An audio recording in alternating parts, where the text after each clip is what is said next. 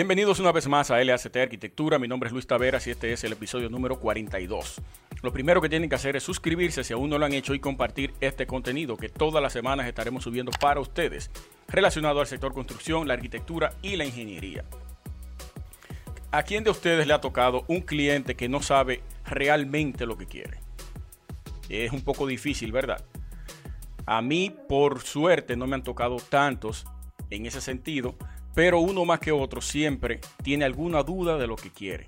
Sabe que quiere una casa, sabe que quiere un tipo de negocio, sabe que quiere un tipo de edificación, pero no sabe cómo la quiere, eh, qué elementos quiere, qué colores quiere, qué formas quiere, qué cantidad de metraje cuadrado de construcción le conviene. Una serie de preguntas que él va a ir dándosela a ustedes según vaya fluyendo la conversación. Miren, el arquitecto siempre se ha dicho él en su yo que no es un vendedor, que no es un mercadólogo. Eso no es cierto, señores.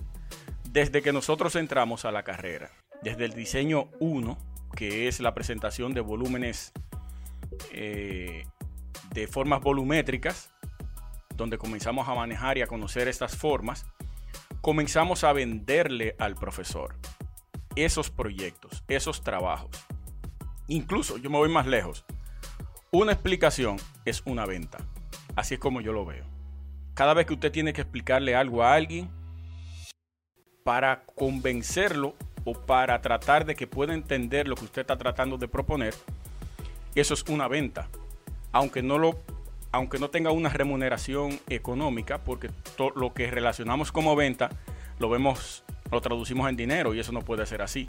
Cada movimiento que nosotros hacemos para poder abordar, para poder convencer a una persona, en el caso nuestro como arquitectos a un cliente, es una venta. Durante toda la carrera nosotros nos la pasamos vendiéndole los proyectos al profesor. Ese es nuestro primer cliente y nuestra recompensa es la nota nuestro pago es una nota. Entonces, si comenzamos a orientar a los futuros arquitectos, esta, me gustaría que este video lo puedan promover a las personas que tienen intenciones de comenzar a estudiar arquitectura, para que vayan entendiendo y teniendo una visión de lo que es el marketing en arquitectura, que no solamente es después que tú terminas, tienes que irte a una academia de ventas o asesorarte con un mercadólogo o con un experto en marketing que eso está bien, porque la mayoría de nosotros que salimos no tenemos esa conciencia mercadológica que ahora, después que uno tiene varios años trabajando en el área, puede verla desde otra perspectiva. Entonces me gustaría que este video se lo puedan presentar y pasar a diferentes, ya sea aspirante a, estudiante de arquitectura, estudiante en curso, eh, profesionales en término, que tengan esas dudas de venta de arquitectura. Ah, yo no, yo tengo problemas para vender mi firma, yo tengo problemas para vender mis proyectos. No. Hazte una retrospectiva durante la carrera. ¿Qué era lo que tú hacías frente al profesor? Era venderle el proyecto, era tratar de convencerlo de que esa propuesta que tú estás haciendo, de que ese proyecto que tú estás presentando es el correcto. Es lo mismo. Cuando usted se sienta con un cliente, lo primero que usted hace es escucharlo. Cuando nos sentamos en el aula, ¿qué hace el profesor? Brindarnos información. Vamos tomando anotaciones y luego de todos esos parámetros que él nos da, comenzamos a elaborar un concepto para comenzar a trabajar un tipo de proyecto. Es lo mismo que con el cliente. Es cierto que hay clientes que tú desconoces su procedencia. Bueno, eso no tiene que ver. Eso se va conociendo en el momento. Que tú, que ellos desconocen qué es lo que quieren, tú desconoces realmente por dónde entrarle. Ahí entra entonces la parte psicológica que tiene el arquitecto. La orientación acerca de a dónde llevar al cliente en términos de qué es lo que él quiere. Las preguntas tienen que surgir eh, de acuerdo al proyecto que se te pidió que él quería hacer. Yo quiero una vivienda. Es para ponerlo simple, ya lo he hecho varias veces. Yo quiero una vivienda yo tengo una familia de tal cantidad, es posible que crezca. Bueno, vamos a comenzar con una vivienda de dos, de dos habitaciones o tres habitaciones. ¿Qué conlleva una vivienda de tres habitaciones, dos habitaciones? ¿Tú tienes vehículos? Sí. Vamos a crearle una marquesina doble, porque puede ser que en el futuro la cantidad de vehículos crezca, tu, tu, familia se expanda y tú necesitas más espacio para eso. Claro, eso si el terreno te lo permite. Tres habitaciones, dos baños, un baño principal para la habitación principal de los padres y un baño común para las demás habitaciones, que son las de los hijos.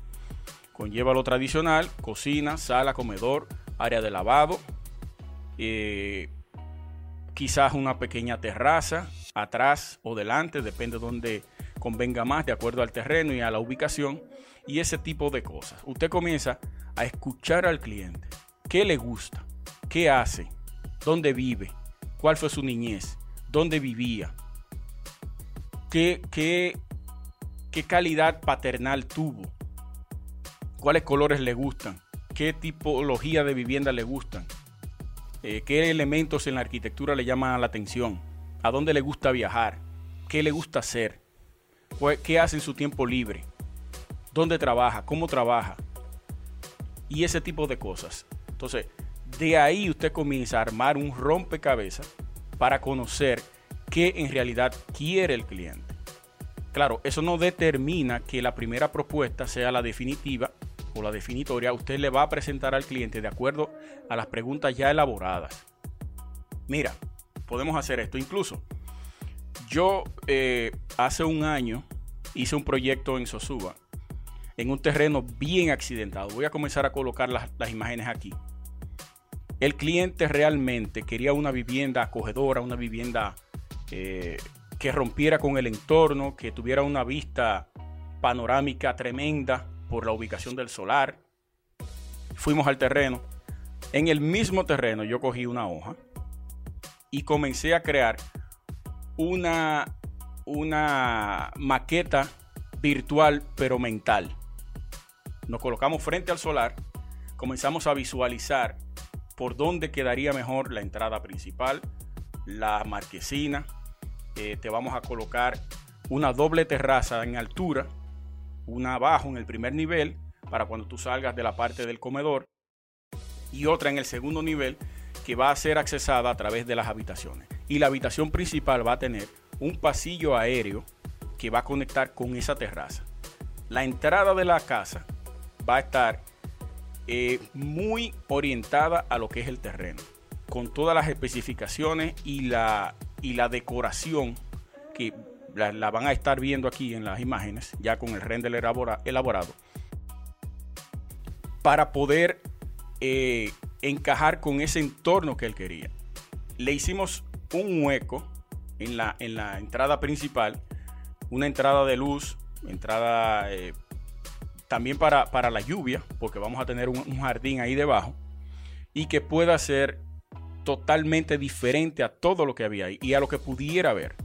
Esa vivienda quedó genial. Aún no se ha comenzado a construir porque es grande y se lleva bastante dinero, pero lo importante de todo esto es que en el terreno se puede visualizar y se puede comenzar a convencer al cliente. Usted debe tener, claro, una mente bien abierta debe hablar con el cliente qué es lo que quiere, de acuerdo a las preguntas que yo elaboré anteriormente o que, o que les mencioné anteriormente.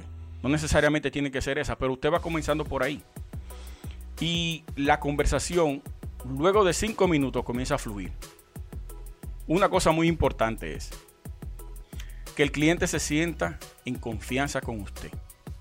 Usted debe hacer las preguntas precisas y concisas, sin eh, abrumarlo y sin mezclar tanto lo personal con, algunas cosas que le puedan incomodar a él. Lo personal, él se lo va a brindar cuando sienta confianza con usted. Usted va a comenzar por, los, por lo simple, por lo específico, la parte arquitectónica.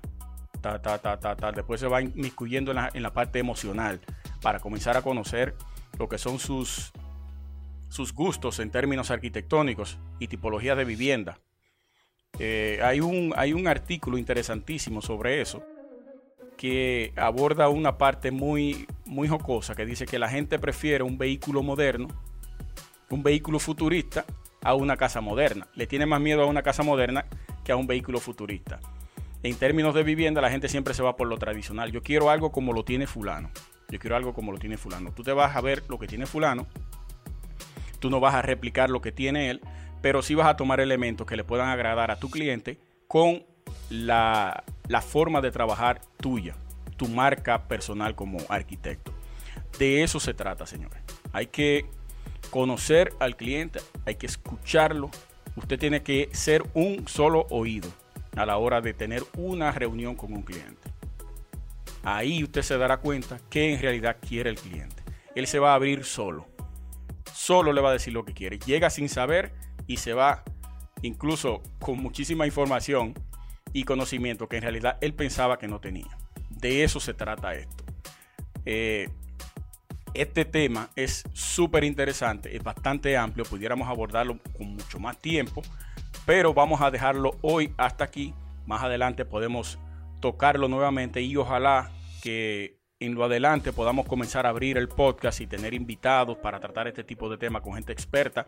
Por ejemplo, el domingo pasado estuvimos con el arquitecto Néstor Arias, experto en neuromarketing, brillante, genial.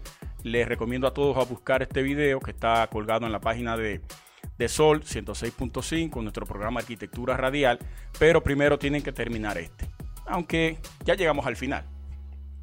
Bien, señores. Muchísimas gracias. Eh, nos encontramos en el próximo episodio. Esto es LACT Arquitectura. Mi nombre es Luis Taveras. Hasta la próxima. Tony 20 produce. el.